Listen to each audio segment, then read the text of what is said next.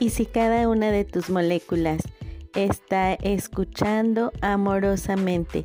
para cumplir cada uno de tus pensamientos, para cumplir cada una de tus voluntades, y si en este momento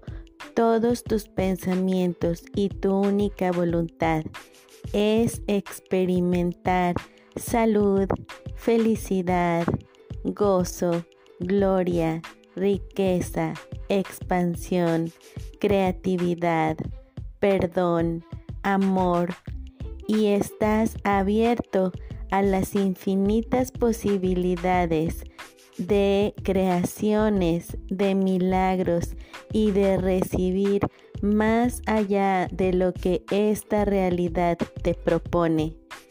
¿Estarías dispuesto a invitar a tus moléculas a recibir infinitamente con total facilidad, gozo y gloria?